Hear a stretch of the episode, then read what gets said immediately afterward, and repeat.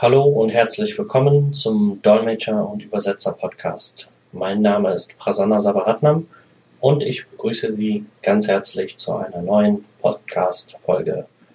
Heute geht es um das Thema Redner. Welche wichtige Rolle spielen Redner bei einem Dolmetschereinsatz? Nun, wir sind ja schon sehr dankbar, dass es äh, Dolmetscher gibt, Simultandolmetscher, Konsekutivdolmetscher, die es möglich machen, dass ein breites Publikum mit verschiedenen Sprachen und Kulturen eine Ansprache oder eine Rede in ihrer Muttersprache verstehen können und dass der Redner und das Publikum das Gefühl hat, dass keine Übersetzung stattgefunden hat, beziehungsweise dass sie gar nicht erst merken, dass da jemand in der Kabine sitzt und für sie dolmetscht, sondern die ganze Veranstaltung kommt ihnen vor, als wäre das in ihrer Muttersprache gewesen. Und für den Redner kommt es so vor, als hätte er gerade von Deutsch in alle anderen Sprachen gedolmetscht. Das macht eine flüssige Verdolmetschung aus. Und dabei spielen Dolmetscher und Übersetzer natürlich eine sehr, sehr wichtige Rolle. Aber wir wollen heute nicht über Dolmetscher sprechen, sondern mehr uns auf die Redner konzentrieren. Denn sie haben auch eine sehr wichtige Rolle bei einem Dolmetschereinsatz.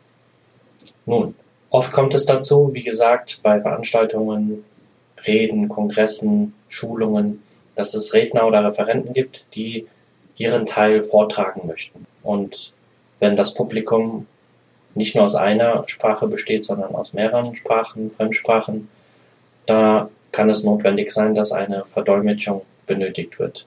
In diesem Fall muss sich der Redner auch auf seine Rede oder auf seinen Vortragsanteil, auf seine Präsentation vorbereiten. Wie kann er das machen? Nun, es ist nicht wirklich kompliziert, aber es gilt dabei ein paar Grundregeln zu beachten. Das erste und wichtigste ist, sprechen Sie langsam viele Redner versuchen, und äh, da hatten wir auch schon Erfahrungen gemacht in einigen Einsätzen, die Reden sind eng getaktet und äh, der Tag ist durchgeplant, eine Rede nach der anderen. Jeder Redner hat 10 bis 15 Minuten Zeit, was für die Thematik und den Umfang eigentlich schon fast zu kurz ist. Aber wie Redner nun mal sind, kriegen die das sogar hin, in einer kurzen Zeit eine geballte Ladung an Informationen reinzunehmen. Was an sich eine sehr gute Sache ist, denn man hat in kurzer Zeit sehr viel Information vermittelt. Der Nachteil jedoch, und das haben wir auch in einigen Einsätzen mitbekommen, auch als Feedback, aber auch gemerkt und auch die, durch die Dolmetscher Rückmeldung bekommen, dass gerade das Versuchen in kürzester Zeit so viel Information wie möglich reinzunehmen, sehr, sehr schwierig ist für Dolmetscher. Warum? Weil die Redner oft sehr, sehr schnell sprechen. Sie versuchen durch die Geschwindigkeit das Volumen zu erhöhen, aber dieselbe Zeit einzuhalten. Das heißt, für den Inhalt oder das Volumen von, ich sag jetzt mal, 30 Minuten versuchen sie in ein Zeitfenster einzupassen, was nur 10 oder 15 Minuten hat. Und an dem Volumen wird natürlich nicht gekürzt, weil das wertvolle Informationen sind. Was heißt das? Der Redner muss ganz schnell sprechen, damit alle Informationen da reinpassen. So. Und da erhöht sich die Geschwindigkeit.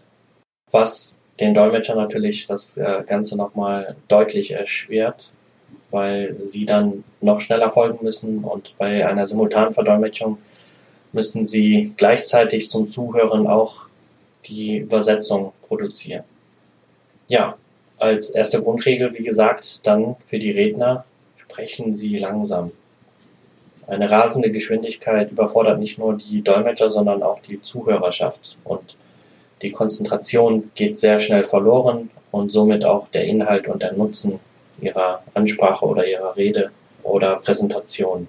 Und äh, wenn Sie Ihre Rede oder Präsentation zu Hause üben, ist es immer von Vorteil, wenn Sie das sehr langsam durchsprechen, langsam üben. Denn die Erfahrung zeigt, dass äh, wenn man auf der Bühne steht und die Nervosität und die Lampen angehen und die Zuhörer einen anstarren, dass man eh durch Nervosität an Geschwindigkeit zunimmt. Und wenn man vorher schon langsamer geübt hat, dann passt die Geschwindigkeit meist besser, als wenn man schon schnell anfängt zu reden.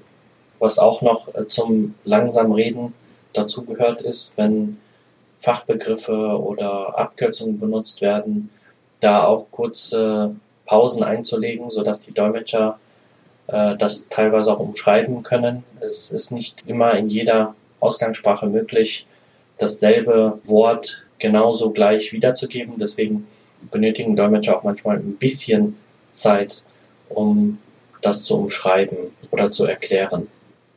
Ja, jetzt kommen wir zur zweiten Regel. Benutzen Sie das Mikrofon. Hört sich jetzt ein bisschen komisch an. Man denkt, okay, der Redner steht ja da auf der Bühne und Mikro ist ja da und es ist ja normal, dass der Redner da reinspricht. Hierbei geht es aber nicht um einfach nur reinsprechen, sondern um gezieltes Reinsprechen. Was ist damit gemeint?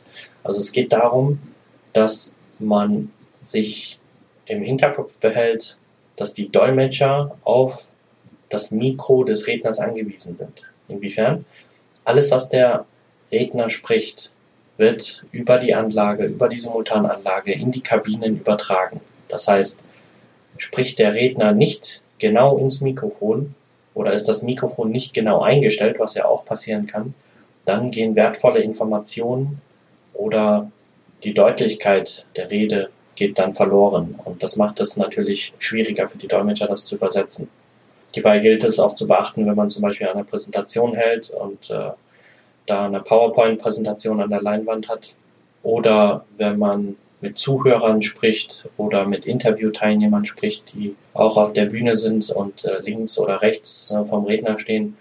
Da ist es natürlich wichtig, wenn man seinen Kopf dreht zur Leinwand, zu einem Interviewpartner oder einer anderen Person oder zu einer Person im Publikum, dass man immer darauf achtet, dass man ins Mikro spricht und nicht seinen Kopf oder seinen Mund davon weg neigt. Denn wie gesagt, dann gehen die Informationen verloren. Das war's für heute und nächstes Mal geht's weiter mit weiteren Tipps für Redner bei Schulungen, Präsentationen oder Veranstaltungen. Wir hoffen, das hat Ihnen gefallen und freuen uns auf die nächste Folge, wenn Sie wieder dabei sind.